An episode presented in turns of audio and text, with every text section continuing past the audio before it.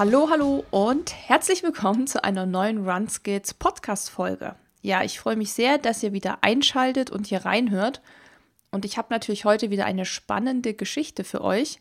Ich hatte nämlich wieder einen Gast hier am Mikrofon und das ist diesmal die Sophia Saller. Und Sophia ist gerade einmal 26 Jahre alt und hat Anfang des Jahres 2020 ihre Profikarriere im Triathlon als beendet erklärt. Also ja, man kann sagen, im relativ jungen Alter hat sie schon gesagt, nee, das mache ich auf keinen Fall mehr weiter. Und ja, sie hat natürlich sehr früh mit dem Sport angefangen, nämlich mit 16 Jahren ist sie schon zum Triathlon gekommen. Und mit 17 Jahren hat sie schon ihr Abitur gemacht und ist nach Oxford an die Universität gegangen, um dort Mathematik zu studieren. Und ja, bei Sophia ging alles doch relativ früh los und sie hat wirklich viel gerockt in der Zeit, musste aber auch mit vielen Tiefschlägen zurechtkommen. Und ja, darum wird es heute in der Folge gehen. Einmal natürlich um ihre Laufbahn, also wie hat sie mit Triathlon angefangen, welche Erfolge konnte sie feiern und wie ging das dann weiter und ja, warum hat sie letztendlich sich dann dafür entschieden aufzuhören und ja, auch wichtig, was wir aus der Folge mitnehmen können, ist, glaube ich, der Punkt, wie man so diszipliniert sein kann und alles unter einen Hut bringt. Also ein sehr anspruchsvolles Mathematikstudium sowie das Training für den Triathlon. Und ja, ich fand es sehr inspirierend und wünsche euch jetzt ganz viel Spaß beim Hören der Folge mit Sophia. Hallo Sophia, schön, dass du hier bist. Hallo, freue mich. Ja, Sophia, du ähm, hast ja lange Zeit in England gelebt und bist jetzt wieder in Deutschland. Und ähm, wo ich mich auf das Interview vorbereitet habe, ja, habe ich auch so ein bisschen natürlich was über dich gelesen natürlich und geschaut, was du so gemacht hast. Und bin aber tatsächlich im Zuge dessen auf so ein ziemlich witziges Meme gestoßen. Das kennst du ja wahrscheinlich, was man immer so online sieht. Und ich will dir das mal kurz vorlesen. Und dann musst du mir auf jeden Fall sagen, ob bei dem Vergleich England-Deutschland was Wahres dran ist oder nicht, weil du als Triathletin, glaube ich, kannst das ganz gut einschätzen.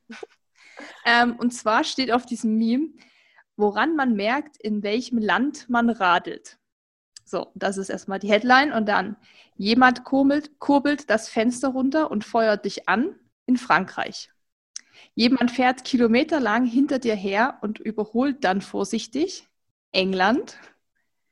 Jemand kurbelt das Fenster runter und plärt, da drüben ist der Radweg. Deutschland. So, und jetzt musst du sagen, weil du kennst ja beide Länder, stimmt das oder stimmt das nicht? Also es gibt schon in England, also die Leute sind geduldiger und höflicher. Also es passiert selten, dass jemand mal aus dem Fenster rausschreit und irgendwie sagt, hier, das machst du jetzt aber richtig falsch oder so. Das passiert schon in, in Deutschland öfters. Es gibt aber auch in England ähm, unhöfliche Autofahrer, die ungeduldig sind und keine Zeit für nichts haben. Aber es ist mir auch schon passiert, dass ähm, Autos länger hinter mir hergefahren sind, sodass es mir fast äh, peinlich war. und ich dann an der Seite rangefahren bin, äh, weil sie einfach so, äh, so geduldig waren. Und genauso ist es zum Beispiel an Ampeln. Also es ist auch äh, meiner Mama, als wir noch relativ kurz da waren, an der Ampel, man tagträumt halt ab und zu mal und äh, die Tagampel wurde grün. Und in Deutschland geht es dann gleich mit dem Hupen los und in England saßen sie ganz geduldig hinter uns, bis wir nach irgendwie ein paar Sekunden dann gemerkt haben, ah Mist, äh, jetzt müssen wir wieder losfahren. Also es ist schon, also man merkt viele Unterschiede zwischen Deutschland und England. Ähm, und mir fallen sie jetzt so im, beim Zurückkommen nach Deutschland erst so richtig wieder auf. Ähm, weil ich halt jetzt auch ein bisschen älter bin und äh, ja, lange Zeit in England gelebt habe auch. Und ja, es ist immer lustig. Ich habe ich hab noch gelesen, dass du auch das Brot mal angesprochen hast, dass es in Deutschland mhm. so tolles Brot gibt und in England nicht. Ist das schon auch was, was du dann vermisst hast? Ja, auf jeden Fall. Also ähm, ich äh, weiß noch irgendwie, es war einer der besten Tage, als sie, also ich bin ursprünglich auch aus München, das heißt Brezen sind auch immer super, könnte ich jeden Tag essen. Ähm, und irgendwie, ich hatte so ein bisschen einen Scheißtag und ähm, bin einkaufen gegangen und dann hatten sie das erste Mal in dem Supermarkt Brezen. Die waren zwar schlecht, aber immer noch besser als gar nichts. Und da, das hat dann meinen Tag, da war der Tag gleich wieder gut. ähm, ja, also das, das Brot war immer eine schwierige Angelegenheit in England. Auch es gibt keine so richtigen Bäckereien äh, und Metzger gibt es eigentlich auch nicht oder sehr selten, ähm, wo man in Deutschland an jeder Ecke irgendwie einen Bäcker findet. Da gibt es eigentlich das Brot nur in den Supermärkten und dann meistens äh, Toastbrot. Und das da habe ich lange, lange mit äh, den Engländern gestritten, weil Toastbrot auch ungetoastet meiner Meinung nach Toastbrot heißt. Aber äh, für Engländer ist Toastbrot nur Toastbrot, wenn es getoastet ist. Und wie nennen Sie das dann, wenn es nicht getoastet ist? Dann ist es Brot. Das, ist Brot. Aber es, ist, also das sagt so ungefähr alles über das Brot, wie in England, was man wissen muss. Das ist halt normales Brot, äh, was in, in Deutschland halt, ich glaube auch ungetoastet eigentlich niemand wirklich essen würde. Ja, nicht, nicht wenn man Aber die gute Auswahl hat die man sonst so, genau. so bekommt. Also wir wohnen ja hier auch in unserem Haus, ist auch eine Bäckerei und ähm, gegenüber ist ein Bäcker und dann noch ein Stück weiter vorhin ist noch ein Bäcker und ähm, ja, das ist schon Luxus. Also das merkt man auch ja immer, wenn man reist, dass das Thema Brot einen irgendwie immer beschäftigt, weil es halt nie so geiles Brot gibt wie in Deutschland. Ja. Ja, es ist wirklich nur Deutschland irgendwie, wo es halt einfach gutes Brot ja. gibt. Ich habe auch ich muss zugeben, ich bin zu Wettkämpfen und so, habe ich mir immer Bagel mitgenommen. Die konnten sie in England ganz gut machen. Die sind halt vor dem Wettkampf immer richtig einfach verträglich. Und deswegen war das immer mein Go-To. Die habe ich dann auch nach Deutschland mitgebracht. Wobei, die gibt es ja hier auch schon teilweise zu kaufen. Ja, ja. Ja, ja. ja jetzt haben wir erstmal ähm, ausgiebig über Brot gesprochen. ähm, darum soll es jetzt nicht unbedingt heute im Gespräch gehen, aber es ist natürlich auch wichtig, dass man das jetzt nochmal hier auf den Tisch legt, wie gut das Brot in Deutschland ist. Aber wir wollen ja heute so ein bisschen über deine sportliche Karriere sprechen. Du bist ja Triathletin oder warst Triathletin, da werden wir aber gleich noch drauf kommen. Ähm, ich habe auf jeden Fall gelesen, dass du mit 16 Jahren den ersten Triathlon gemacht hast. Und das war dann wahrscheinlich auch schon in England, weil du bist ja schon mit 14 warst, ähm, nach England gezogen. Ja. Wie ist es denn dazu gekommen, dass du mit 16 gesagt hast, so jetzt mache ich mal Triathlon? Also warst du vorher schon viel Laufen oder Radfahren oder Schwimmen oder hast du das so wirklich so just for fun einfach mal probiert? Also ähm, ich bin lange Zeit geschwommen, aber es, also es ging eigentlich damit los, dass mein Bruder, der ist eineinhalb Jahre älter wie ich, und ich, wir sind von klein an waren wir halt im Schwimmverein, waren im Laufverein. Äh, meine Mama war auch Läuferin, äh, Marathonläuferin und haben halt als Kinder viel Sport gemacht. Dann äh, bin ich im Schwimmen besser gewesen als mein Bruder und mein Bruder beim Laufen besser. Und dann bin ich beim Schwimmen geblieben und er beim Laufen. und ähm, dann mit, äh, also ich habe dann auch in England wieder angefangen zu schwimmen und irgendwie war das dann im Schwimmverein, die Cheftrainerin ist gegangen und es hing so alles so ein bisschen, ja, lief nicht mehr so ganz so gut und hat nicht mehr ganz so viel Spaß gemacht. Und ähm, dann hat meine Schule damals so einen Swim and Run mitgemacht. Und äh, meine Schwester war damals, glaube ich, im äh, Schwimmverein von der Schule und dann wurde ich da auch mit, bin ich da auch mitgegangen. Und äh, dann hat mir das gleich so viel Spaß gemacht und ich habe dann auch äh, gleich gewonnen. Ähm, also ich habe das Lauftalent von meiner Mama geerbt. ähm, und bin von dann, eigentlich hatte ich am Anfang schon noch ein bisschen Respekt bzw. Angst vor dem Radfahren, weil es halt doch das gefährlichste von den drei ist. Und ähm, bin dann aber erstmal im Triathlonverein beigetreten, weil es eben auch das Schwimmen irgendwie nicht mehr so ganz ja, viel Spaß gemacht hat. Und ja, habe dann erstmal nur Swim and Runs gemacht und dann habe ich mich ähm, für das London-Team, für die britischen Meisterschaften, Jugend, Jugendmeisterschaften damals qualifiziert. Und dann war es okay, jetzt musst du halt in den nächsten fünf Wochen äh, irgendwie Radfahren lernen. und bin dann eben bei den britischen Jugendmeisterschaften. Das war eigentlich mein erster richtiger Triathlon. und da warst du ja auch gar nicht mal so schlecht dann am Ende, ne? Ja, da bin ich 15. geworden, glaube ich. Aber das war, also das war schon ein, ein Abenteuer. Äh, so, also ich glaube, einen britischeren Triathlon gibt es wahrscheinlich gar nicht. Das war damals in Wales, irgendwie im September. Äh, Wasser hatte 12 Grad, Aha. sodass irgendwie von allen, die jünger waren als ich, äh, also ich war damals 16, äh, das Schwimmen gecancelt wurde, weil es zu kalt war. Ähm, und ich glaube, ich auch erst so ungefähr, sobald ich durch die Ziellinie gelaufen bin, meine Füße wieder gespürt habe, weil es so kalt war. Und äh, ich bin damals im Neo von meinem Trainer geschwommen, der einiges größer war als ich. Und äh, es war so irgendwie, irgendwie aus allen möglichen Sachen zusammengewürfelt, aber es hat dann doch Spaß gemacht. Und dann bin ich dabei geblieben. Und wie hast du die Angst vor diesem Fahrradfahren denn, sag ich mal, bekämpft? Weil das kenne ich auch. Es gibt viele, die schon sagen, ich habe voll Respekt vor dem Radfahren, einfach ja. weil es eben auch durch die Geschwindigkeit und dann hier so im Straßenverkehr und das, was wir jetzt ganz am Anfang in den Meme hatten, was irgendwie witzig ist, aber irgendwie auch wiederum halt schon ein Problem auch ist, dass es halt Autofahrer gibt, die viel pöbeln oder ja, dann vielleicht auch ein bisschen provozieren oder so. Ähm, was waren da so deine Taktiken oder wie hast du es dann geschafft, dass du gesagt hast, okay, ich habe da jetzt keine Angst mehr vor? Bist du einfach mal gefahren und dann ging's? Oder was hast du da gemacht? Also es war, ich hatte einen bisschen lustigen Einstieg ins Radfahren. Ähm, und zwar, ich habe vor, also nach einer Woche Radfahren, habe ich dann die britischen äh, Vereinsmeisterschaften im Triathlon mitgemacht. Ähm, das war aber also es schwimmt erst jeder nacheinander, dann fährt jeder nacheinander Rad und dann läuft jeder nacheinander. Und das war nach einer Woche Rennradfahren. Also es war dann so, okay, ich habe mich jetzt dafür qualifiziert, ich will da mitmachen. Äh, also muss ich jetzt erstmal auf ein Rad steigen. Und ich weiß nicht, was mein Trainer sich dabei damals gedacht hat, aber er meinte, ich soll, sofort mit so Clip-in-Radschuhen aufs Rad gehen. Ähm, klar, ich bin schon als Kind Rad gefahren, aber halt nicht Rennrad und so. Und auch nicht mit äh, Clip-In-Schuhen. Und da war dann so eine Woche ja, Jugendtrainingslager. Und ich weiß wirklich jedes Mal, wenn ich stehen geblieben bin, ähm, bin ich erstmal auf die falsche Seite gefallen und äh, ja, auf der Straße liegen geblieben. Ähm, aber es ist dann so, also ich glaube, durch die Gruppe war es dann äh, so okay, dass man erstmal an alle möglichen anderen Sachen denkt, als äh, irgendwie, wie gefährlich es jetzt ist.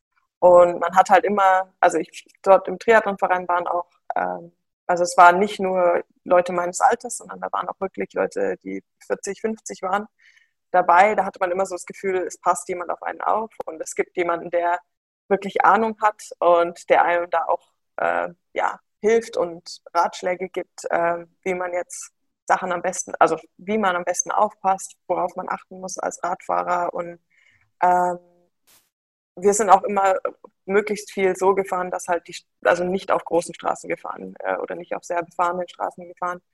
Da gibt es in, in England gibt's da auch den Richmond Park. Ähm, da dürfen Autos nur 30 fahren.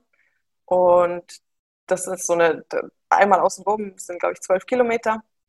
Und äh, da bin ich dann auch richtig viel gefahren, weil es einfach die Autos so schön langsam waren, dass man da eigentlich problemlos rumfahren konnte. Das Einzige, wo man aufpassen musste, war da, äh, waren auch so Hirsche, die dann ab und zu mal über die Straße gerannt sind. Das war, glaube ich, mit das Gefährlichste in dem Park. Ähm, aber ich glaube, es war dann auch, also ich habe dann bei meinem ersten, bei diesem Staffelrennen, äh, bin ich dann auch gleich gestürzt. Das war gleich nach einer Woche mein erster Sturz in meinem ersten irgendwie Radrennen, sage ich mal. Ähm, das war aber einfach un, ja, nicht aufpassen und irgendwie unvorsichtig sein oder halt nicht ganz konzentriert sein und plötzlich irgendwie, ich habe mich so umgedreht, habe nach irgendwie einer geschaut, die mich gerade überholt und dann bin ich halt zur Seite weggerutscht und lag auf der Straße. Ähm, aber die, die Narben werde ich für den Rest meines Lebens haben. Und ich bin auch schon öfters gestürzt, aber ich glaube, solange man einfach auch wirklich Ehrfurcht davor hat, dass man eben der, das schwächste, schwächste, Glied auf der Straße ist und äh, man nicht darauf zählen kann, dass die Autos immer alles perfekt machen, sondern auch selber aufpassen muss, dass äh, ja, ein Auto mal nicht klar anzeigt, was es jetzt als nächstes macht oder mal ein bisschen zu nahe kommt und eigentlich immer schaut, dass man auch irgendwie eine Ausweichmöglichkeit hat. Ähm, Shit happens immer, aber. Hoffentlich nicht ja, zu oft. oft. das hoffe ich auch. Also die drei Tipps kann man eigentlich zusammenfassen, so dass man sich auf jeden Fall Tipps auch holt von Leuten, die schon erfahren Ja. sind, ähm, dass man natürlich da trotzdem Respekt vor der Straße hat und dass man vielleicht sich auch am Anfang, also so habe ich es jetzt auch gemacht, sich eine Strecke sucht, wo vielleicht auch weniger los ist oder wo man weiß, Ja. ähm, wir wohnen ja hier auch in München und ich bin dann oft im Forst unterwegs, wo ich dann auch weiß, da, Ja, da genau, da dürfen halt dürfen keine Autos fahren. Das ist halt schon mal ein guter Einstieg. So. Also so habe ich es eigentlich auch Ja. gemacht und muss sagen, dann geht es auch langsam, weil man dann auch ne, mehr Vertrauen zum Fahrrad aufbaut. Ich finde, das ist auch so ein Ding. Man muss erstmal dem Ja. Gerät auch vertrauen. Und was du auch sagst, auch so unkonzentriert war ich eben auch schon und dann nicht ausgeklickt und auf der Seite ge- Ja, aber es ist auch, es ist auch allgemein so bei den längeren Radausfahrten, man muss immer aufpassen, dass man nicht, also mir ist es auch schon passiert, dass man dann irgendwie halt müde wird und irgendwie nicht mehr 100% konzentriert ist. Und das ist natürlich beim Radfahren dann gefährlich, da muss man dann au- aufpassen, dass man halt das, wenn man wirklich auf der Straße fährt, wo wirklich auch mehr los ist, dass man eigentlich die ganze Zeit konzentriert bleibt, auch wenn es gegen Ende öfters schwierig ist. auch wenn es schwer ist, aber das ist auf jeden Fall richtig. Weil manchmal kann man auch die Gefahr ja nicht so vorhersehen. Also wenn jemand vor einem Ja. irgendwie plötzlich bremst oder was auch immer, dann ähm, ja, kann ja alles passieren. Also man kennt das ja auch schon vom Autofahren, Ja. ne? Was kommt plötzlich von der Seite irgendjemand rausgeschossen oder Genau. ein Kind mit einem Ball läuft über die Straße, was auch immer. Also da kann echt viel passieren, aber du hast es ja geschafft anscheinend und ähm, bist dann echt eine richtige äh, Rakete, kann man sagen, geworden. Also du bist ja richtig erfolgreich als Triathletin gewesen dann. Ähm, und du warst beim SC Delfin Ingolstadt. Das ist witzig, weil wir haben Freunde, die wohnen auch in äh, Ingolstadt und machen Triathlon. Ähm, erzähl mal, wie du dann da zu dem Verein gekommen bist, weil du ja in Großbritannien gewohnt hast. Also konntest du dich nicht in Großbritannien im Verein anschließen oder was hatte das für Gründe, dass du quasi da gelandet bist? Also es ist eigentlich relativ einfach. Ich war, ich war in England im Verein äh, und bin auch für den Verein einiges gestartet. Und äh, dann hatte ich mich oder hätte ich mich ähm, für die britischen Jugendstaffel, äh, fürs britische Jugendstaffelteam bei den europäischen Meisterschaften qualifiziert. Ähm, und habe dann bin zuerst mit den äh, British Officials geredet, war so ja, wird starten, aber äh, ich habe keine britische Nationalität. Und meinten sie zuerst so, ja, ja, alles okay, äh, passt schon. Ähm, durfte dann dort auch ins Trainingslager und so mitfahren. Und dann war so, ja, nee, doch, geht doch nicht. Es war, war mir eigentlich von Anfang an schon irgendwie klar, dass das wahrscheinlich nicht gehen wird. Ähm, und dann war es so, okay, wenn ich jetzt wirklich im Triathlon weitermachen will und auch äh, ein Ziel haben will, für das ich irgendwie arbeite, muss ich auch irgendwie das Ziel haben, für, für meine Nation starten zu können. Und das geht halt nicht, wenn man nur in England, sag ich mal, sitzt und in Deutschland keine Wettkämpfe macht. Und ähm, dann habe ich, und zwar habe ich beim äh, WM-Serienrennen in London 2011 mitgeholfen, durfte dann 2012 auch bei den Olympischen Spielen, Spielen Wasser tragen für die Triathleten ähm, und habe da 2011 Roland Knoll äh, und Thomas Möller, also ich habe sie davor angeschrieben und habe sie dann bei dem BTS-Rennen getroffen und habe so gesagt, ja, ähm, hi, ich bin's, ich würde gern äh, in Deutschland irgendwie starten und äh, habe ihnen halt gezeigt, was ich bisher gemacht hatte. Und ähm, Roland ist auch äh, der Trainer vom Bayern-Kader und ähm, eben der, ich weiß gar nicht, was er alles in, in Ingolstadt ist, aber auf jeden Fall einer der Haupttrainer in Delfin Ingolstadt. Und dann kam so der Plan daher, okay, dann trittst du dem Verein bei, ähm, bin dann auch im Bayern-Kader gekommen und ja, so hat sich das dann entwickelt. Also ich bin in, in Ingolstadt ja ab und zu mal gewesen und mal ein paar, also irgendwie mal immer mal wieder zwei Wochen irgendwie Trainingslager bei meinem Trainer dort. Aber ich habe nie in Ingolstadt gewohnt oder sowas. Ja, ist witzig. Also in Großbritannien gelebt, aber für Ingol oder in Ingolstadt im Prinzip irgendwie trainiert. Und ähm, ja. Ja, du warst dann, wie gesagt, haben wir schon gerade gesagt, wirklich raketenmäßig da unterwegs und auch sehr gut. am besten, du zählst deine Erfolge, die du damals hattest, mal selber auf, weil die Liste ist schon ziemlich lang und bevor ich irgendwas Falsches sage, ähm, denke ich, kannst du das am besten einmal sagen. Dann ähm, sage ich wieder was Falsches. Nein. äh, ja, also ich habe 2010 eben mit dem Triathlon angefangen und ähm, dann 2011 bin ich das erste Mal in Deutschland gestartet und dann zu Ende 2011 in den Bayern-Kader gekommen. Äh, 2012 habe ich mich dann für die Junioren-EM in Israel damals qualifiziert. Ähm, und dann 2013 habe ich mich für die Junioren-WM qualifiziert, bin dort Zehnte geworden. Das war auch in London, äh, was lustig war, was für mich eigentlich ein Heimrennen war.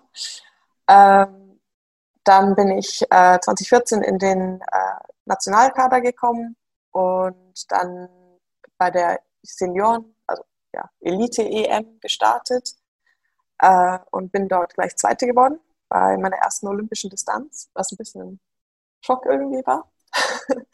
und war dann in der Saison auch ähm, sonst wirklich gut dabei und bin dann am Ende äh, U23 Weltmeisterin und Deutsche Meisterin geworden. 2015 äh, bin ich dann in London beim WM-Serienrennen wieder Zehnte geworden. Also Zehnte bei der Junioren-WM äh, und Zehnte im WTS-Rennen. Und Vierte beim WM-Serienrennen in Kapstadt. Und beim Rennen in London habe ich einen Tritt in den Kiefer bekommen, ähm, habe mir meinen Kiefer disloxiert, was leider zweieinhalb Jahre lang nicht erkannt wurde und wodurch ich mir dann äh, alle möglichen Verletzungen zugezogen habe. Habe durch diese Verletzungen dann, also 2015 bin ich dann am Ende 20. in der Welt gewesen in der WM-Serie und äh, wollte dann eigentlich natürlich nicht 2016 für Olympia qualifizieren und ähm, dann kam gleich, es ging am 1. Januar los, ähm, hatte ich einen Ermüdungsbruch im Fuß und war dann für die ähm, Qualifikationsrennen einfach nicht mehr, also nicht schnell genug wieder lauffit.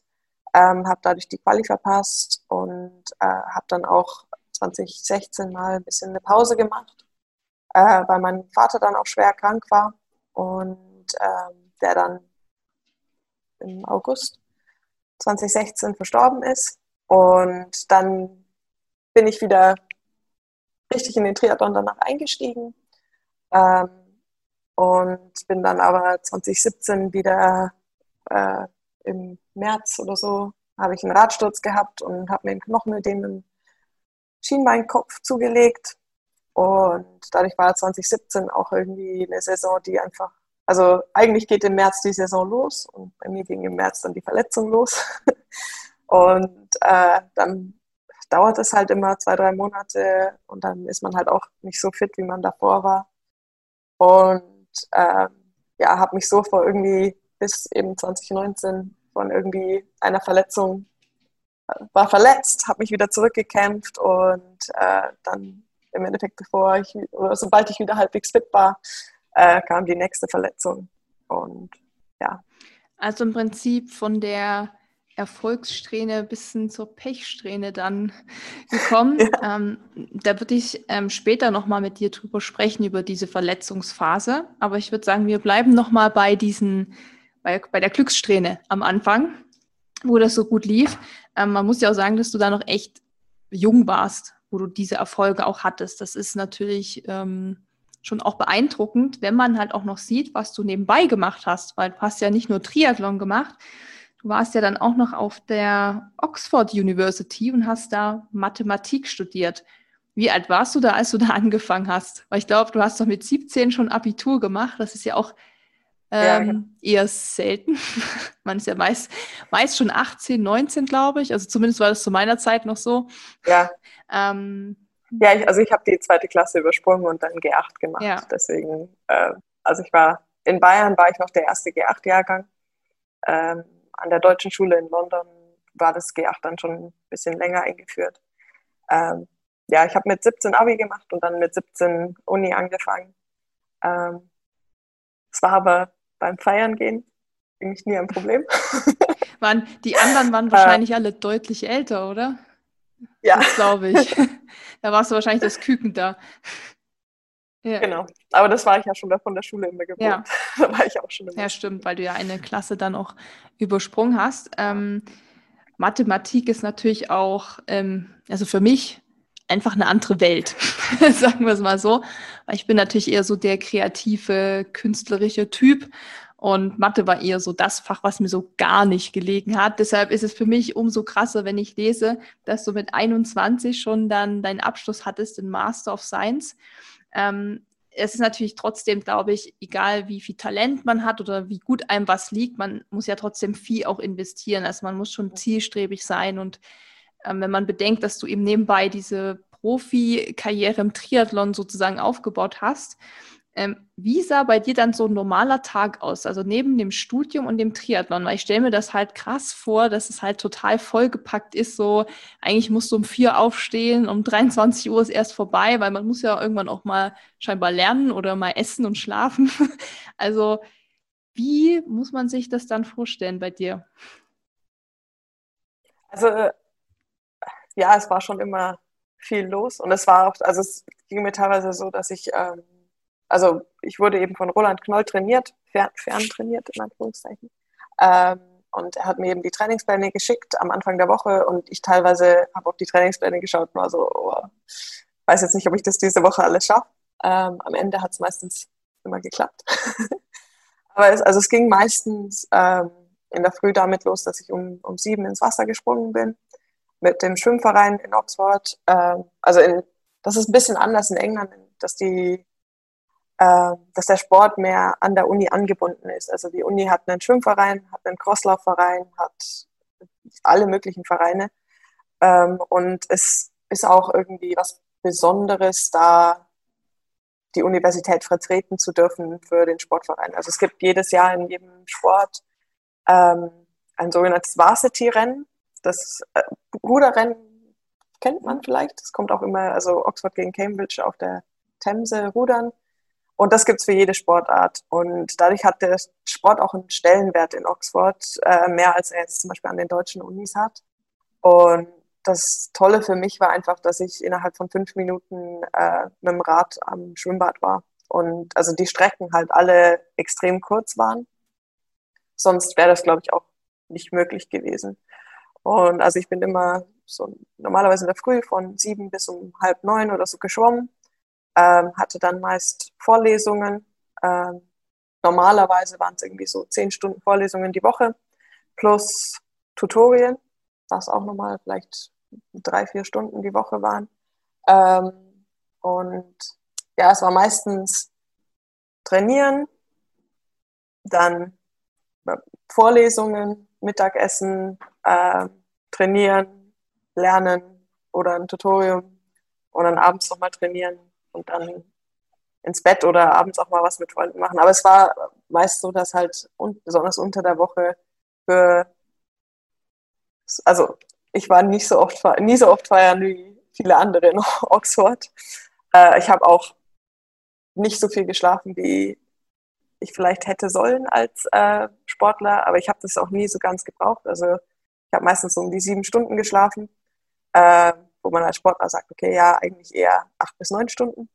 Aber da hatte ich auch einfach nicht die Zeit. Ähm, aber es hat irgendwie so gepasst, dass ich einfach durch den Sport die Pause vom Denken auch hatte und äh, auch andersrum, also durch das Studium ein bisschen Pause vom Sport überdenken und äh, ich glaube auch, dass es in der Mathematik echt eigentlich ganz gut funktioniert, weil man halt wirklich, also viele der Sachen einfach ja, Denkprobleme sind, wo man äh, fast einen Vorteil davon hat, wenn man sagt, okay, man schaut sich's an und wenn man es einfach auf Anhieb nicht lösen kann, dann geht man weg und äh, es arbeitet so im Hinterkopf weiter und man kommt dann nochmal zurück und plötzlich hat man eine, neuen, eine neue Sichtweise auf das Problem und plötzlich hat man die Antwort.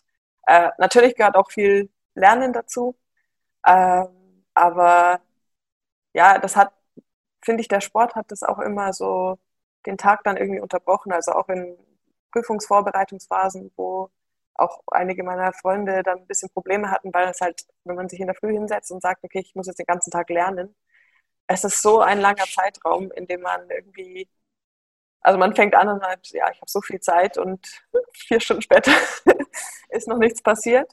Äh, was bei mir halt immer war, wenn ich mich hingesetzt habe, wusste ich, okay, ich habe jetzt irgendwie vielleicht mal zwei Stunden, dann gehe ich wieder trainieren. Ähm, dadurch war es immer in so viel kleineren Stücken, was man, finde ich, viel besser ja, einschätzen kann und dann auch wirklich weit, also voran macht, weil, weil man einfach nicht den Luxus hat, unendlich viel Zeit ja. zu haben. Also hat dich im Prinzip der Sport dabei mehr unterstützt auch.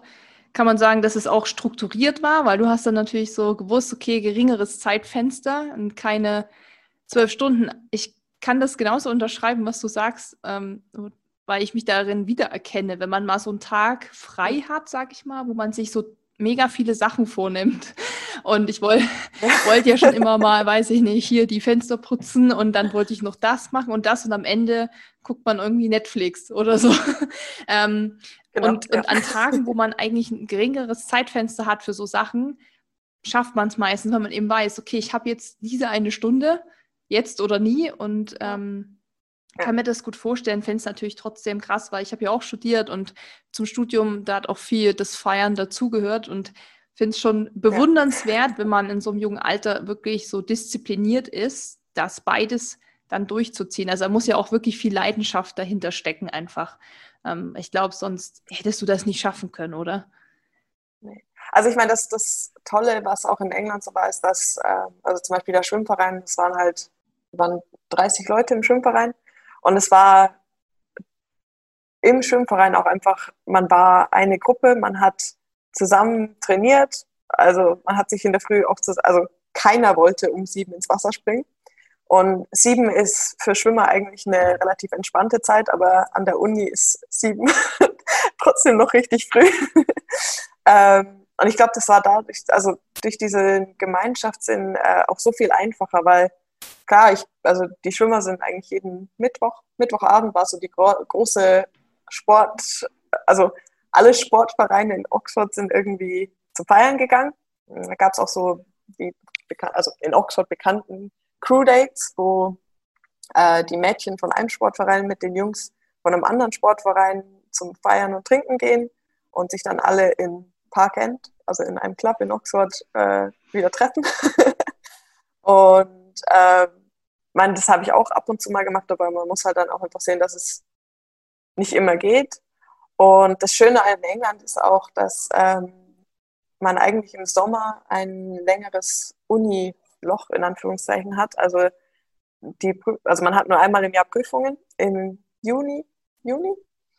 Und äh, es geht im Oktober wieder los. Und nach den Prüfungen ist eigentlich erstmal nichts.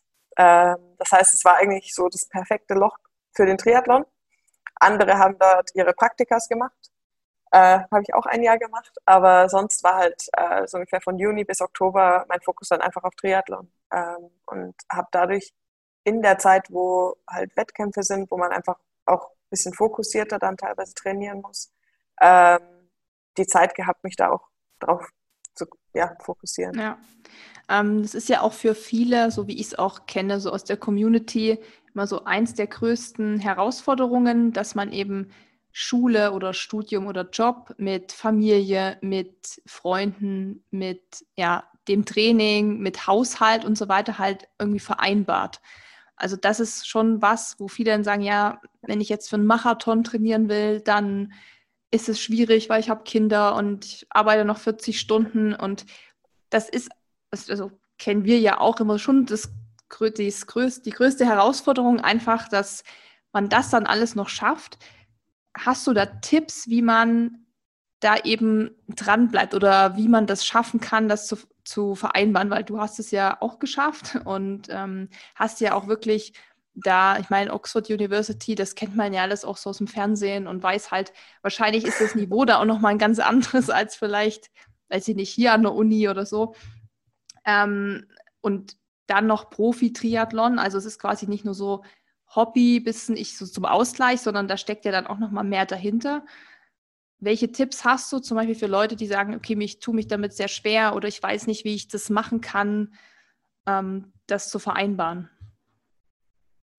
Also bei mir war immer das Wichtigste, es, es muss Spaß machen. Also ich hätte das Ganze mit dem Sport nicht machen können, wenn ich mich immer zum Training hätte quälen müssen. Ähm, dann war das andere große Ding bei mir, dass eigentlich so gut wie alle meiner Freunde selber Sport gemacht haben. Also ich hatte eigentlich fast nur Sportlerfreunde in Oxford, was es dann viel einfacher macht. Das heißt, man sagt seinen Freunden, okay, lass mal zusammen Radfahren gehen oder gehen wir zusammen schwimmen. Schwimmen kann man sich nicht so viel unterhalten, aber beim lockeren Laufen, beim lockeren Radfahren, äh, und dann bleibt man stehen und setzt sich auf einen Kaffee hin oder so. Ähm, also ich habe viel eben so, ja, den sozialen äh, Aspekt mit dem Sport verbunden. Ähm, was finde ich auch extrem wichtig ist, wenn man wirklich Spaß daran haben und behalten will. Äh, meiner Meinung nach bringt es nicht viel, sich irgendwie da durchzuquälen und am Ende mental komplett kaputt zu sein. Ähm, weil es muss, also um, es muss ja einen Grund geben und wenn es einfach keinen Spaß macht, dann sollte man das auch nicht machen. Aber man sollte, wenn man sich das irgendwie als Ziel setzt, sollte man es auch so gestalten, dass man auch wirklich den Spaß dabei behalten kann und halt, äh, wenn man mit Freunden laufen gehen kann, wenn man mit Freunden Radfahren gehen kann, es einfach so zu verbinden, dass man die Zeit hat, also die Zeit, die man hat, auch gut nutzt. Also ich habe zum Beispiel bei der ähm, Vorbereitung auf meine Prüfungen, da habe ich mich dann meistens nicht mehr so richtig auf die Straße getraut beim Radfahren, weil ich dann so war, wenn jetzt wirklich irgendwie was passiert, selbst wenn ich mir einen Arm breche, brech, äh, dadurch, dass es halt in, in England nur einmal im Jahr die Prüfungen gibt, muss man das gesamte Jahr im Endeffekt nochmal machen, wenn man die Prüfungen verpasst. Da habe ich dann richtig viel auf der Rolle trainiert äh, und habe dann aber in der gleichen Zeit mir auf YouTube irgendwelche Mathe-Videos angeschaut, ähm, weil es einfach so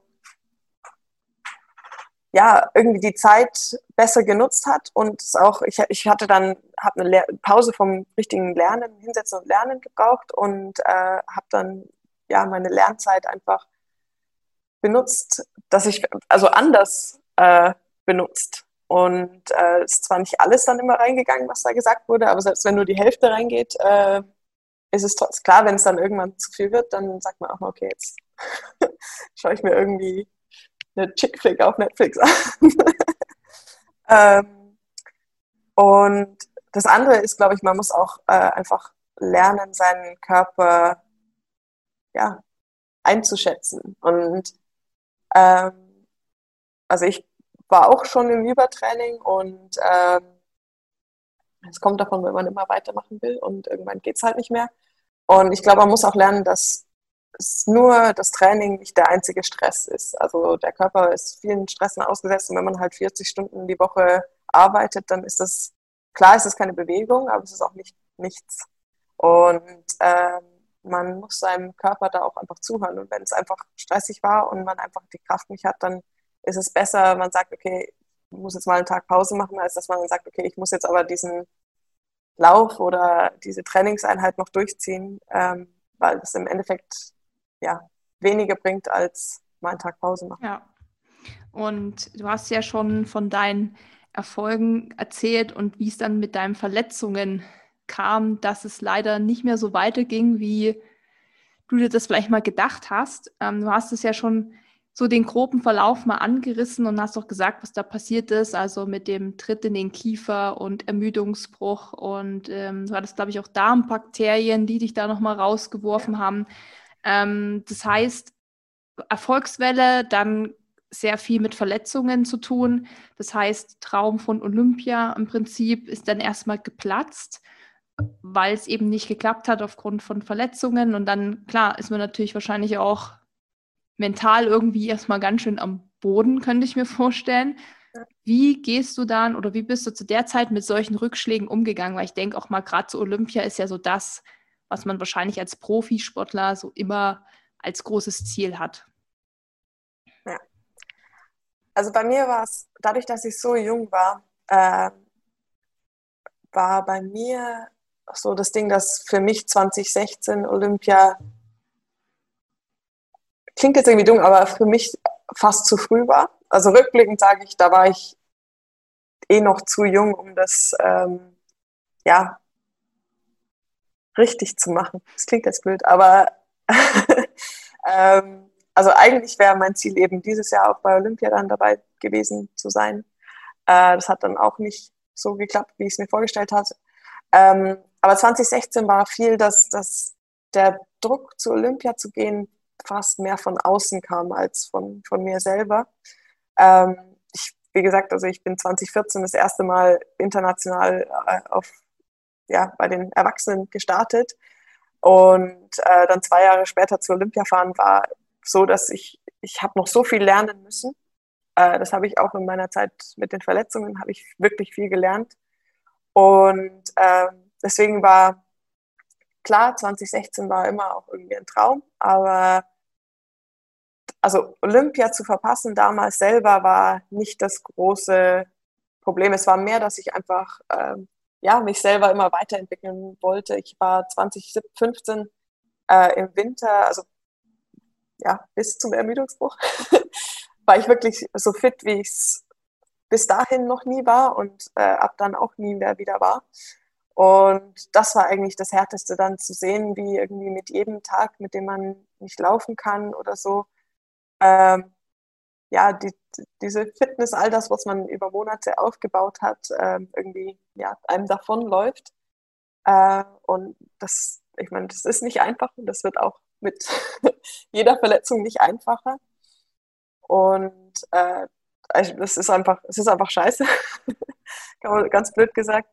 Und also besonders dann Anfang 2016 ähm, ging es mir dann auch, also ich hatte, hatte einen Ermüdungsbruch, bin da aber noch eine Zeit lang drauf gelaufen, ähm, weil eben zu der Zeit auch, also mein Vater war dann äh, relativ schwer krank. Ich bin ähm, äh, eigentlich jedes Wochenende ähm, nach London gefahren und war übers Wochenende bei meiner Familie und habe nebenher noch trainiert, nebenher gerade mit meiner Promotion angefangen, was immer auch irgendwie ja, einiges an Druck mit sich bringt, weil man den neuen ja, Doktorvätern irgendwie zeigen will, dass man nicht ganz dumm ist.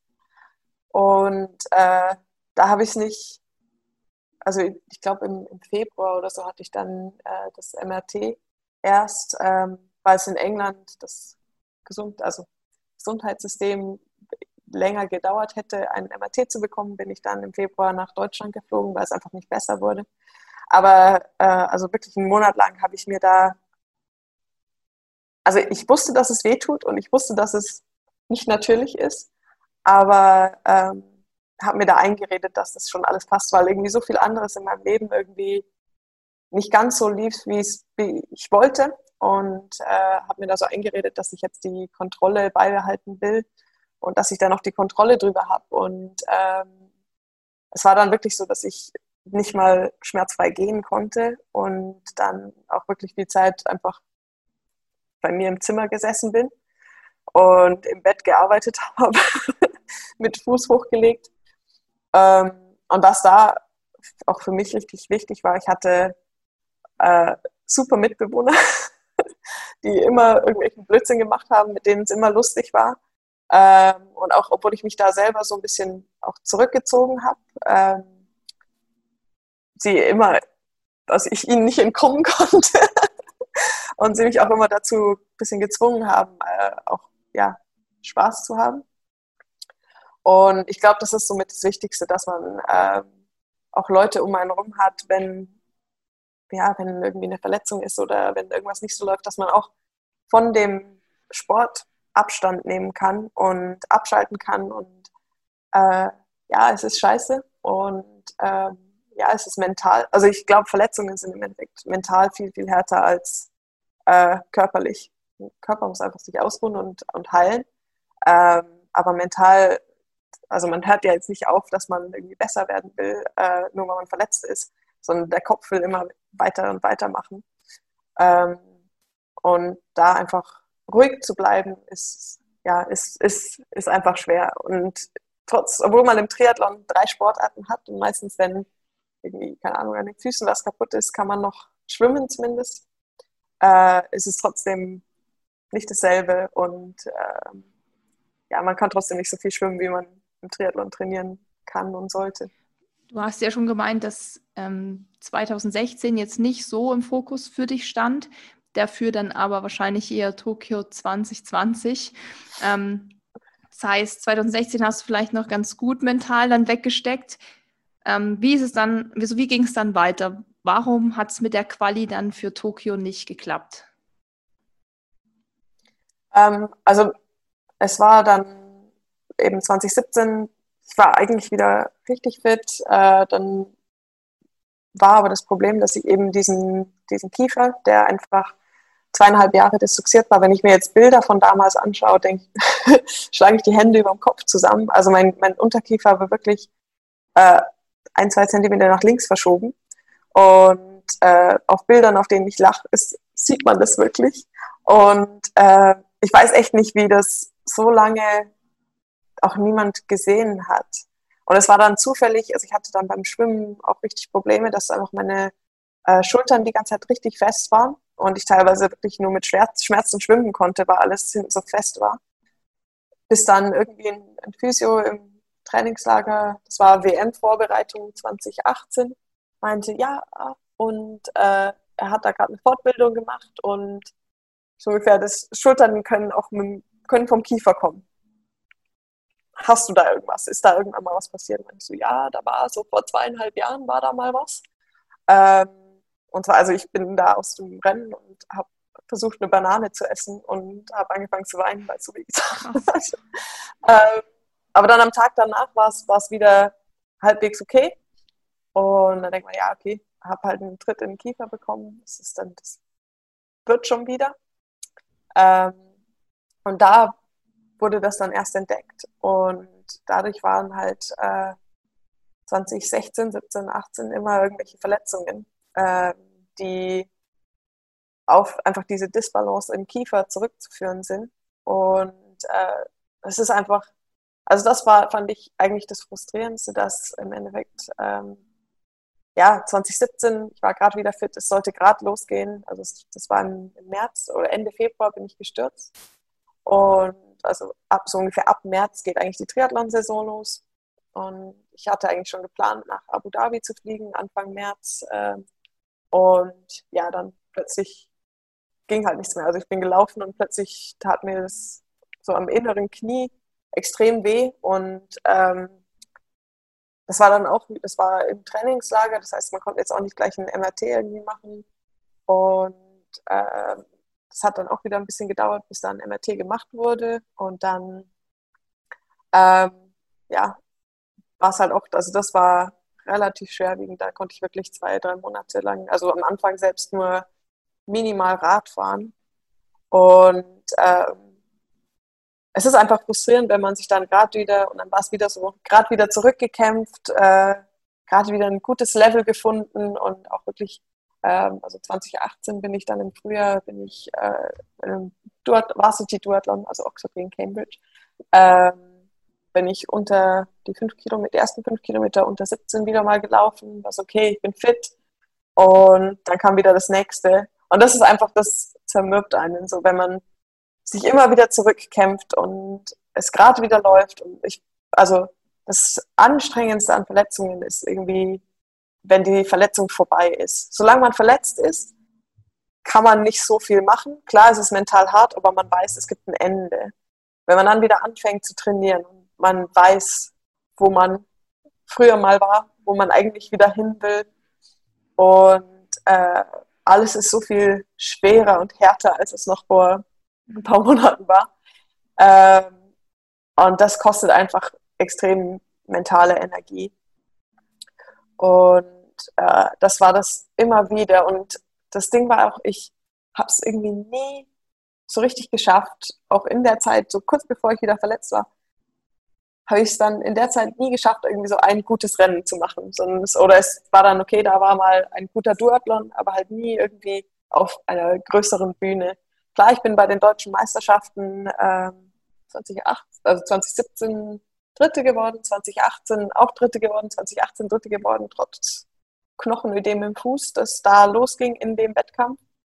Äh, aber es ist halt immer dieses Trotz dabei, ähm, was man einfach als, als Sportler nicht haben will. Als, als Sportler will man an die Startlinie gehen und das abrufen, was man, was man kann. Und ähm, das ist einfach, ja, richtig frustrierend, wenn immer kurz bevor es eigentlich losge also mit der Saison losgehen sollte oder eigentlich ein, ein wichtiger Wettkampf kommt, äh, irgendwas wieder kaputt geht und man sich wieder zurückkämpfen muss.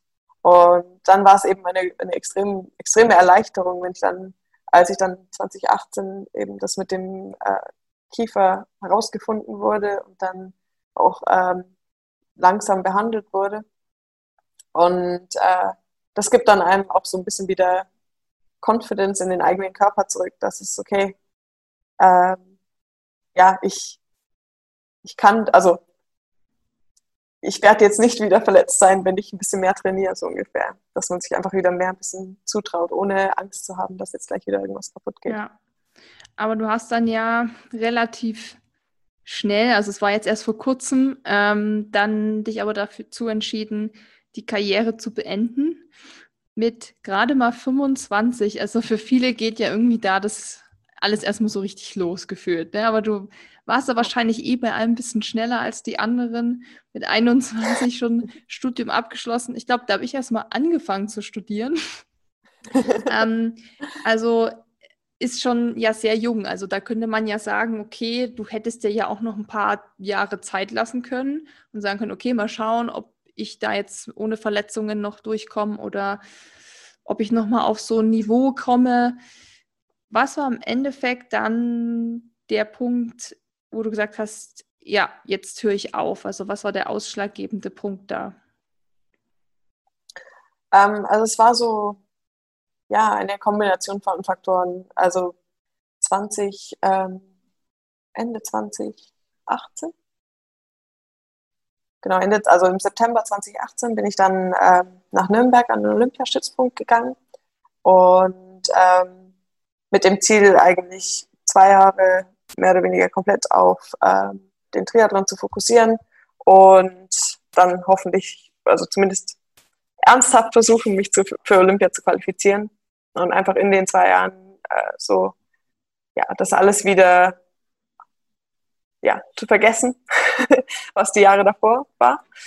Ähm, und einfach wieder richtig zu trainieren. Und das ging am Anfang ganz gut. Und dann äh, war ich richtig, richtig müde im Training. Also die ganze Zeit, ich hatte irgendwie keine Energie und bin nicht so richtig ins ja, Laufen gekommen, in Anführungszeichen. Und äh, dann war eben 2018 äh, war Leistungstest von der Deutschen Triathlon Union, was 800 Meter Schwimmen und 5 Kilometer Laufen auf, auf der Bahn ist. Und ich bin nach, den, nach dem Laufen, ich bin fast kollabiert. Mir war richtig schlecht dann auch. Und dann war ich so, okay, irgendwas, irgendwas stimmt nicht. Und äh, es hat dann eine Weile gedauert, aber es lag daran, dass einfach ähm, mein Darm, meine Darmschleimhaut irgendwie kaputt war. Ähm, entweder dadurch, dass ich irgendwie in irgendeinem Gewässer der Welt äh, irgendwelche schlechten Bakterien geschluckt habe, die sich dann angesiedelt haben. Ähm, oder also aus irgendeinem Grund äh, habe ich einfach die Energie, die ich aufgenommen habe, nicht wirklich benutzen können.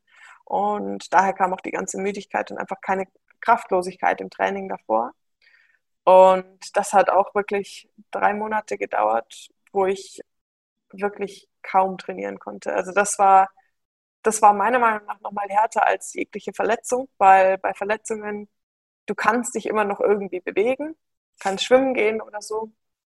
Aber da war ich wirklich so platt, dass ich vielleicht mal, äh, also selbst teilweise in zehn Minuten ganz, ganz locker laufen war und dass ich danach für den Rest des Tages kaputt war. Ähm, und so, dass ich wirklich irgendwie maximal zehn Stunden die Woche mich ganz locker bewegt habe. Und es ist dann noch mal härter, wenn man wirklich nichts anderes hat. Also ich habe da gerade noch so meine Promotion fertig gemacht, aber hatte da auch nicht so richtig die Energie mehr dafür. Also ich war da einfach, also ich hatte einfach keine Energie für nichts. Und ich als jemand, der lieber zu viel als zu wenig macht, ähm, war das einfach mental extrem hart. Ähm, und der Grund, warum ich dann auch aufgehört habe, war auf der einen Seite war das große Ziel im Endeffekt Tokio 2020. Ähm, und das war da einfach nicht mehr möglich. Ich habe äh, letztes Jahr zwei internationale Wettkämpfe noch gemacht, am Ende des Jahres im September, Oktober. Aber mir haben einfach die Punkte gefehlt. Also man muss äh, in der Weltrangliste in den Top 180 sein, um sich für Olympia qualifizieren zu können. Und dadurch, dass ich die letzten Jahre immer wieder, also äh, jedes Jahr eigentlich eine halbe Saison verpasst habe durch Verletzungen oder sonst was, haben mir einfach die Punkte gefehlt. Ähm, und deswegen war es im Endeffekt so, dass um mich für Olympia qualifizieren zu können, hätte ich auf der einen Seite das Training gebraucht, weil ich auch die letzten Jahre halt eigentlich immer zwei, drei Monate Trainingsausfall hatte, was man ein Jahr lang mal wegstecken kann. Aber wenn es halt drei, vier Jahre hintereinander ist, jedes Jahr, äh, baut sich das einfach auf. Und da fehlt dann irgendwann auch die, die Grundlage, die man einfach braucht, um einfach im Triathlon auch vorne dabei zu sein, sein zu können. Das heißt, ich wusste, wenn ich wirklich dort wieder hin will, wo ich äh, sein will, wollte, äh, muss ich eigentlich zwei, zwei Jahre trainieren. Einfach eigentlich nur trainieren, um einfach die Basis wieder aufzubauen, die einfach durch die ganzen Pausen kaputt gegangen ist. Und dann war es auf der anderen Seite, dass einfach die, die Punkte gefehlt haben. Und ich wusste, Olympia 2020 ist einfach nicht mehr realistisch. Dann kam auch noch dazu, dass einfach äh, ich gemerkt habe, dass die ganzen Verletzungen der letzten Jahre einfach mental wirklich viel Kraft auch einfach kosten. Und äh, ist dann auch so, ja, mit der, mit der Zeit, wenn man ständig verletzt ist oder nicht mal nur ständig verletzt ist, aber immer bevor man irgendwie zeigen kann, was man kann, ähm, eine Verletzung kommt und man eigentlich nur trainiert, um zu trainieren. Ähm, das mache ich jetzt auch, das ist okay, aber dann nicht äh, 20, 30 Stunden die Woche. ähm, und deswegen habe ich einfach so gemerkt, okay, ich brauche einfach mental eine Pause zumindest.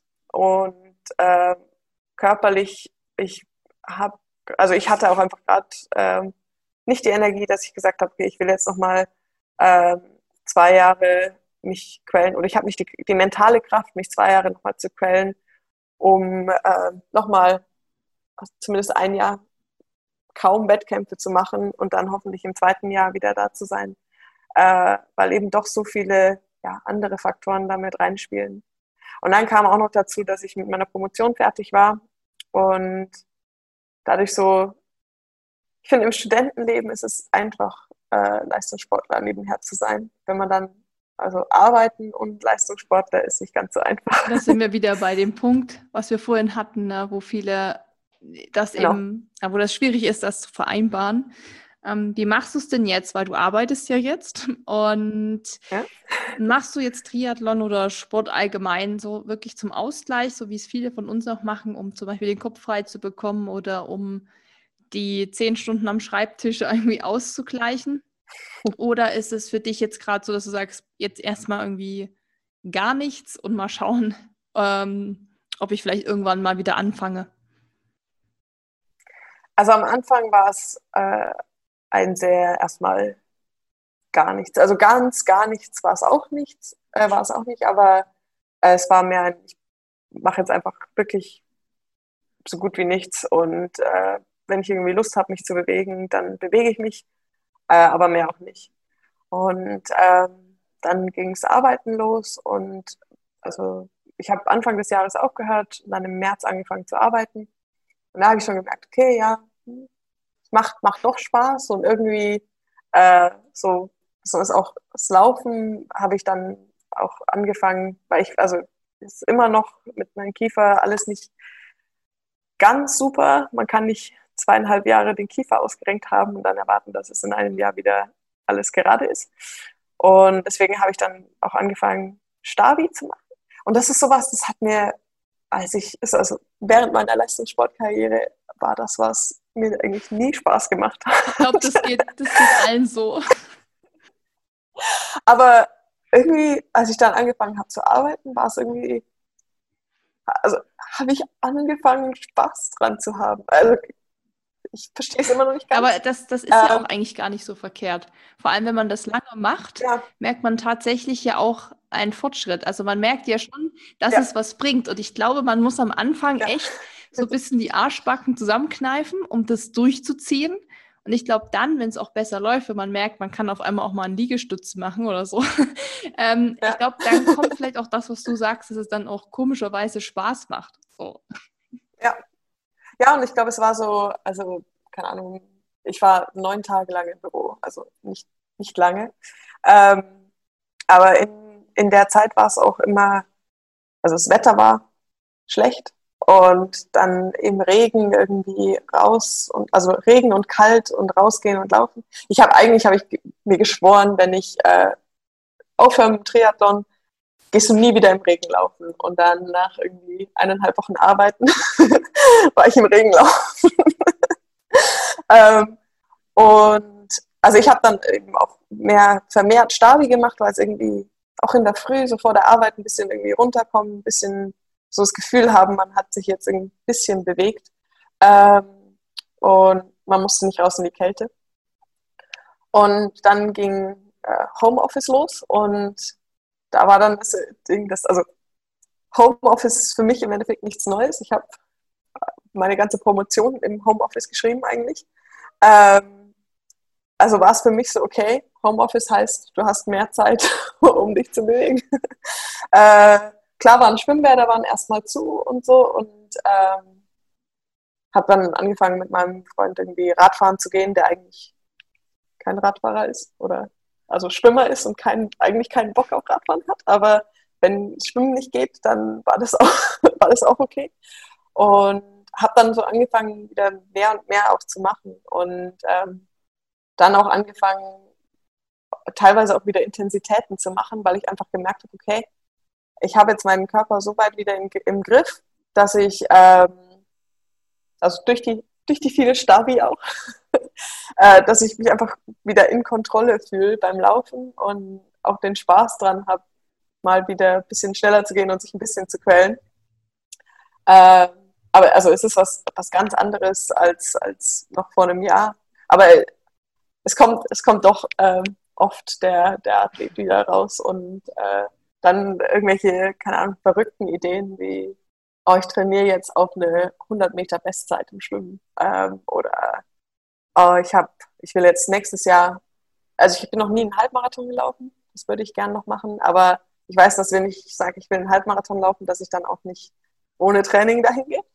Äh, und das hätte eigentlich, wäre jetzt in zwei Wochen, drei Wochen äh, Tegernsee, Tegernsee Halbmarathon gewesen. Und äh, das war letztes Jahr Weihnachten, die Familie Saller. Äh, mein Bruder war eh schon angemeldet und dann kam mein Onkel noch dazu und dann irgendwann war die ganze Familie, okay, sie laufen da mit. Und kann mich von meinem Bruder jetzt auch nicht schlagen lassen. also es, es ist immer noch irgendwie der, der Ehrgeiz Ja. noch. Nur mal so aus reiner Neugierde, wenn du jetzt sagst, für einen Halbmarathon trainieren, dann ist für dich wahrscheinlich nicht Ankommen ist alles das Ziel. Ähm, also denke ich mal, weil du wirst es wahrscheinlich schon, wirst es wahrscheinlich schon irgendwie schaffen. Was wäre denn so deine Zielzeit? Also Tegernsee ist ja auch nicht ganz flach, muss man noch dazu sagen. Also Nee. der ist ja nicht ganz so unanspruchsvoll. Ähm, was wäre so die Zeit, die du da gern laufen würdest? Ja, da habe ich mir noch nicht so viel Gedanken gemacht. Ähm, ich, und das Problem ist, dass ich, ich, also ich bin 21 Kilometer bin ich im Training schon gelaufen, aber nicht, ich habe es noch nie versucht, schneller zu laufen. Und das Problem ist, dass ich auch gerade nicht so richtig weiß, wie, also wie fit ich sein werde, wenn ich es laufe. Ich hoffe doch, dass ich äh, irgendwie in vier Minuten Schnitt noch durchlaufen könnte. Äh, aber vielleicht ist das auch ehrgeizig.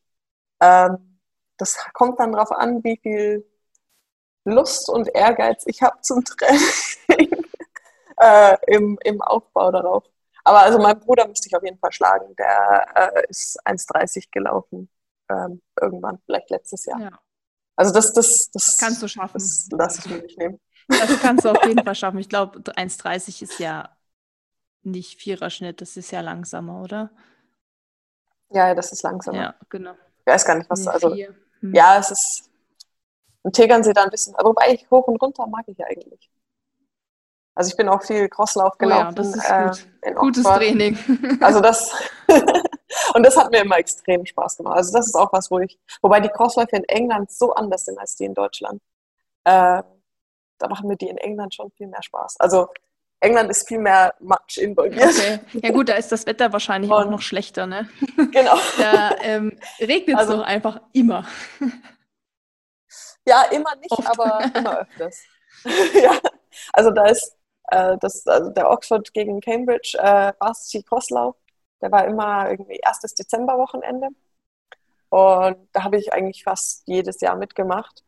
Und äh, da war es, das sind dann irgendwie, glaube ich, fünf, sechs Kilometer für die Frauen. Und es waren äh, zwölf Mädels, also sechs aus Oxford, sechs aus Cambridge, die gestartet sind. Und nach 500 Metern ging es erstmal durch so ein Flüsschen durch, also so drei Meter breit, keine Ahnung, halben Meter tief, dass man erstmal am Anfang alle Schuhe und alles schön nass sind. Und dann läuft man wirklich durch den Wald und äh, durch den Matsch. Irgendwie einmal im Crosslauf, da habe ich meinen Schuh verloren weil er im Matsch stecken geblieben ist und äh, einmal irgendwie im knietiefen Matsch durchgelaufen. Das, das macht Spaß. Aber dann wäre ja wahrscheinlich auch sowas wie Spartan Race oder ähm, Tough Mudder oder so, wäre doch dann auch was für dich, wenn du auf so Schlamm stehst. Das ja. ist ja auch noch so. Wobei das Problem ist, es muss, es muss die richtige Menge an Schlamm sein, weil ich habe dann auch einmal ich einen Sprint verloren bei eben einem dieser Crossläufe, äh, weil ich einfach aus den so, so bisschen Matsch bin ich einfach immer, immer ausgerutscht und konnte mich nicht so, konnte nicht so richtig, ich bin nicht so über den Matsch gelaufen, sondern irgendwie bin ich immer hängen geblieben. Also es muss so die richtige Menge an Matsch sein. Okay. Aber vielleicht muss ich auch einfach nochmal nach England und oder ich muss es in Deutschland einführen, weil es, wenn das Wetter passt, Spaß macht. Bei Minusgraden nicht so. Aber der, Aber, der Tegernsee Halbmarathon ist ja quasi erstmal auf Eis gelegt. Ne? Da musst du jetzt genau, wahrscheinlich ja. ja mal so aufs nächste Jahr spekulieren. Ähm, Wäre auch so Marathon, weil viele von uns, die hier zuhören, sind natürlich auch ambitionierte Marathonläufer. Wäre das auch was für dich? Oder so, was ich natürlich sehr gern mache, so Ultradistanzen laufen, so 100 Kilometer. Könntest du dir das auch vorstellen? Also ich, ich habe in Oxford sogar ein paar Freunde, die auch äh, viel Ultralaufen gemacht haben. Ähm, gerade noch nicht, wobei ich könnte mir, also Marathon, Marathon habe ich auch schon immer überlegt. Und zwar, meine Mama war Marathonläuferin. Das Problem dabei ist, dass ich weiß, dass ich, egal wie viel ich trainiere, die Marathon, also außer ich würde jetzt wirklich äh, ja, Vollzeit-Marathon trainieren, äh, die Zeit meiner Mama nicht schlagen werde. Und äh, das ist der, das Einzige, wo mich so ich sage, hm, vielleicht vielleicht doch nicht. Was, was wäre denn die verschlagende Zeit? Äh, ich glaube 2,34 oder okay, so. Okay, das ist also, ja schon, das äh, ist ja... Äh, ja, meine Mama war deutsche Meisterin im Marathon also und wäre auch fast zu Olympia im Marathon gegangen. Also das ist, das ist was, das, das, also so viel Training will ich mir auch nicht antun. Ähm, aber vielleicht muss, müsste ich es trotzdem mal machen. Also ich wollte schon immer mal machen. Ähm, solange ich es mit meinem Ehrgeiz vereinen kann, werde ich es auch mal machen. Ähm, und sonst, solange, ich finde immer, solange es schön ist, könnte ich endlos laufen. Und ich, ich hoffe auch, dass ich jetzt, also ich habe sich die letzten Jahre halt immer wieder Verletzungen und halt so ein bisschen auch die, die Basis im Laufen, dadurch, dass ich dann auch jetzt dieses Jahr, besonders am Anfang, dann weniger gemacht habe. Ähm, und ich arbeite mich gerade so wieder hoch. Und ich hoffe, dass ich mein, also alles so weit in den Griff kriege, dass ich möglichst lang, möglichst verletzungsfrei laufen kann. Und ähm, dann ist natürlich das Ziel, dann auch mal irgendwie was Längeres zu machen, äh, auf jeden Fall. Besonders auch irgendwie so ein Zehner tut, tut schon auch wirklich Ja, weh. voll. also ich, ich, hasse ja zehn und fünf, weil ich sage immer, je kürzer, desto schmerzhafter wird das ja am Ende. Und ich bin, glaube ich, heute zehn gelaufen und ich habe auch wieder gemerkt, man braucht auch so lange, ehe man da irgendwie reinkommt. Also man muss ja erstmal wach werden und dann bei so einem Hunderter ist es ja eigentlich wurscht, ob ich da jetzt nach sechs Kilometern schon warm bin oder nicht. Ich habe einfach genug Zeit, mich da einzugrooven. Ähm, ich mag auch, dass man da eben so viel, also dass es einfach entspannter ist. Es ist ein ganz anderes Laufen. Klar, ja. außer man will jetzt natürlich irgendwie gewinnen ähm, oder ist jetzt ambitioniert, dann ist auch nochmal anders. Aber so im Hobbybereich ist es ja auch finde ich im Vergleich zum Marathon, ich sag mal in Anführungszeichen, entspannt, weil man sich selbst ja. auch nicht so den Druck macht. Beim Marathon ist ja schon oft, man ist schon zehn gelaufen und weiß, man schafft die Distanz. Ja. Dann, wenn man ein bisschen ambitioniert ist, sagt man sich, ja, dann wäre es ja cool, wenn man das nächste Mal ein bisschen schneller wird. So, und dann wird das Training schon genau. anspruchsvoller, weil man muss dann halt auch mal irgendwie richtig beißen im Training. Ähm, und dann wird auch der Lauf einfach anstrengender. Also ich empfand die Läufe, wo ich für mich immer eine Bestzeit laufen wollte, immer echt anstrengend, so dass ich wirklich danach ja. platt wie eine Flunder war. Und beim Ultra, wo man sich das besser einteilt, man relativ schnell wieder ja. fit ist. Also es ist irgendwie, ja, ich finde das immer richtig spannend, weil das viele, die gar nicht laufen, halt nicht nachvollziehen können. Ne? Die sagen, ja, aber fünf, fünf ja. Kilometer ist doch viel besser als 100. Und ich denke mir so, nee, also fünf, ähm, da auf Vollgas zu laufen, wo das Laktat äh, ja, da so rein, kaputt, ja, wo das Laktat so reinschießt. Ich bin, glaube ich, erst einmal fünf Kilometer gelaufen, so in so einem glaube, beim Chicago-Marathon, da gibt es ja, also bei den großen Läufen mhm. gibt es ja immer davor noch diese 5Ks. Und ich wollte halt auch nicht einfach nur so mitlaufen. Ich habe gedacht, ja, musste schon ja. mal gucken, aber ich habe halt gemerkt, dass es halt von der ersten Sekunde bis zum Schluss wirklich Kotzgrenze war. Also es war halt nie, dass man ja. das mal genießen konnte oder so ich habe zwar irgendwie unsere Freunde am Rand gesehen, die haben auch die ganze Zeit rumgeschrien. aber ah, ich habe nur gedacht, haltet einfach eure Klappe, weil ich, ich, ich sterbe gleich. Und ja, das ist krass, wenn man das halt so Nicht-Sportlern oder Nicht-Läufern, sage ich mal, so erklärt. Das ist halt, das versteht eigentlich keiner, so diese Logik. Ja, ja. Aber so, so Trailläufe und auch längere Trailläufe, wo man dann auch wirklich, also die ganzen kurzen Straßenläufe und so oder auf der Bahn, man sieht halt auch nichts. Und das könnte ich mir schon vorstellen, dass, also wie gesagt, Crosslauf hat mir immer Spaß gemacht, aber auch weil es halt ein bisschen mehr in der Natur ist und einfach nicht, ja, einfach eine Straße. Und man kann auch nie sagen, ob es jetzt schnell war oder nicht, wenn man den gleichen nicht zweimal läuft. Wobei selbst dann war es immer so, dass halt bei den Crossläufen in einem, in einem Jahr ist es extrem matschig, in dem anderen Jahr ist es ein bisschen überfroren und äh, man hat einen halb, halbwegs harten Untergrund zu laufen.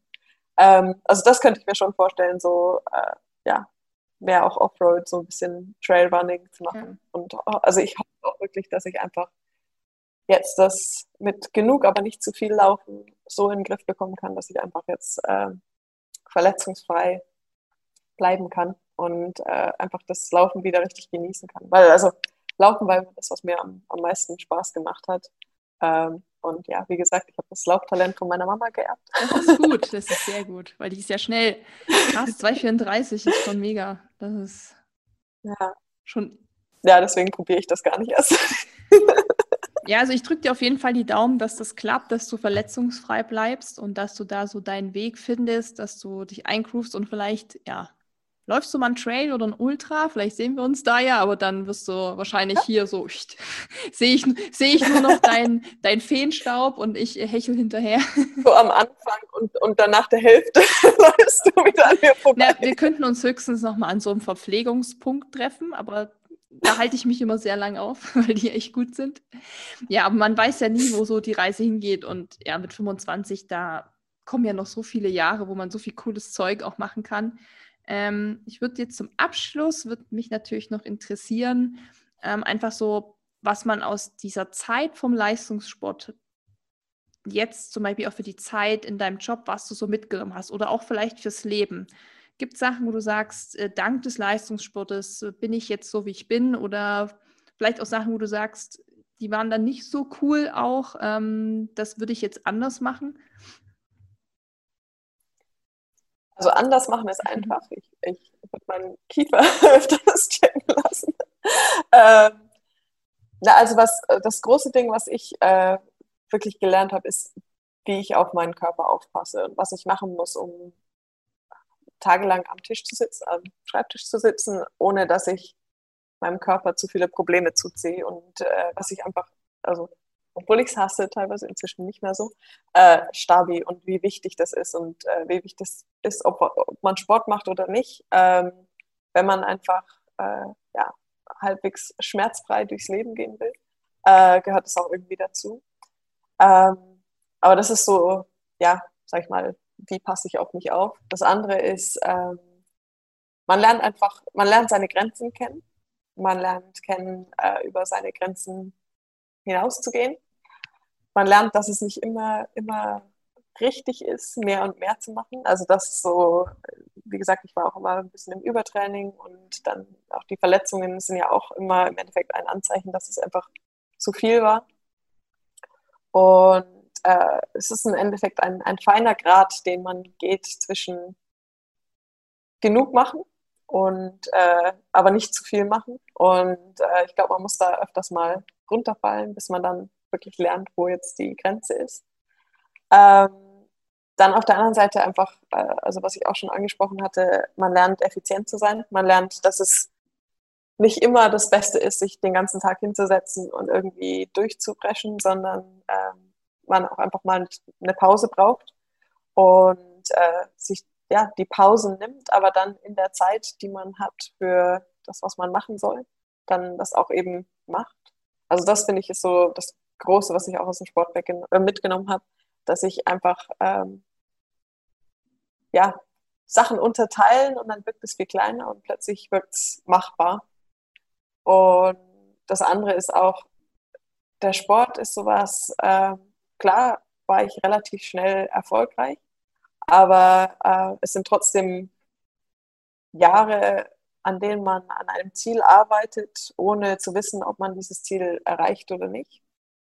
Und man lernt da einfach auch Geduld zu haben. Man lernt ähm, jeden kleinen Erfolg, den man irgendwie along the way hat, zu, zu feiern ähm, oder ja, zu appreciaten.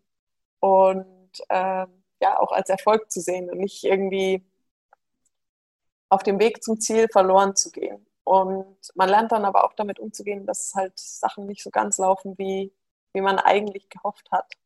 Und äh, dass, dass es aber auch weitergeht, wenn man, äh, wenn es nicht so läuft, wie man eigentlich wollte. Das ist immer, es geht immer irgendwie weiter und klar laufen die Dinge nicht immer so, wie geplant war. Also ich hatte keine Saison, die so gelaufen ist, wie ich sie geplant hatte. Entweder lief sie zu gut oder zu schlecht. Mhm. ähm, aber man, es gehört auch dazu, irgendwie Pläne zu verwerfen, neue Pläne zu machen und äh, flexibel genug zu sein, um ja, anpassungsfähig zu bleiben. Ähm, aber man, ja, man muss genug Geduld haben, ähm, um längere Zeit auf ein Ziel oder einen Traum hinzuarbeiten und darf nicht zu viel Angst haben, dass es, dass es nicht klappt, weil ja, am Ende ist die Zeit, die man äh, hatte, doch also meine Zeit im Leistungssport trotz, trotz allem war, war einfach eine richtig coole Zeit. Ich habe extrem viel gesehen, das ich sonst nicht gesehen hätte. Ich war in allen möglichen Ländern, ähm, habe richtig coole Leute ge kennengelernt, getroffen. Und äh, ja, der Sport hat mir viel mehr gebracht, als ich habe es nicht zu Olympia geschafft.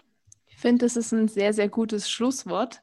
Ähm, was halt zeigt, dass es halt oft so, der Weg ist das Ziel, kann man ja sagen, fast so ein bisschen.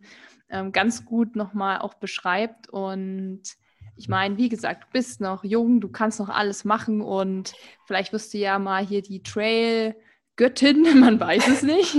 ähm, ich wünsche dir auf jeden Fall, dass du da deinen Weg findest und ähm, ja, dass du einfach vor allem gesund bleibst. Das wäre jetzt in diesem Fall noch wichtiger und finde es auf jeden Fall eine sehr spannende Story. Ähm, und ja, einfach, ich finde es schon einen bewundernswerten Weg, den du auch gegangen bist. Und dann auch eben schon in dem Alter so eine Entscheidung zu treffen, zeigt, glaube ich, auch viel Größe. Von daher fand es sehr schön, dass du die Zeit genommen hast, ein bisschen darüber zu sprechen. Ähm, und ja, wünsche dir alles Gute für die Zukunft. Danke. Und ja, vielleicht sehen wir uns mal auf irgendeinem so Event, man weiß ja nie, oder? oder beim Tegernsee Halbmarathon. Ja, da, also nächstes Jahr bin ich wahrscheinlich. Also meine, meine ganze Familie ist eigentlich noch in München. Das heißt, ich bin da auch eigentlich, obwohl ich in meinem Leben eigentlich nur zwei Monate lang in München gewohnt habe, bin ich im Herzen trotzdem München. Ja, du bist doch auch da geboren, oder? Ja. Genau, also ich bin in München geboren äh, und es sind jetzt wieder alle zurück, die gesamte Familie, nur ich nicht. Ähm, aber irgendwann ja. bin ich da auch. Also wieder. vielleicht sehen wir uns da beim Tegernseelauf, weil der steht auch noch auf meiner Liste ja. tatsächlich. Bin da auch noch nie gelaufen, obwohl ich jetzt auch schon fünf Jahre in München wohne. weiß nicht, mhm. es ist irgendwie nie so ausgegangen mit anderen äh, Events und so für eine Bestzeit ist es halt schwierig da mit diesem blöden Berg am Ende. Ja. Aber genau, also ein cooles Event ist es auf jeden Fall. Also das wird dir auf jeden Fall gefallen. Ja, und schön ist ja, es. Ja, schön ist es ja sowieso hier bei ja. uns. Ne? Ja. ja. Okay, Sophia, dann würde ich sagen, entlasse ich dich wieder in deine Arbeit und danke dir nochmal für die Zeit. Danke ja, dir. Bis dann. Tschüss. Tschüss. Wenn dir dieser Podcast gefallen hat, hinterlass uns eine Bewertung und abonniere diesen Kanal, damit du auch in Zukunft keine Folge mehr verpasst. Für noch mehr Motivation und Trainingstipps folge uns auf Instagram unter dem Namen RunSkills sowie auf Facebook und Pinterest oder besuche unsere Website www.runskills.de.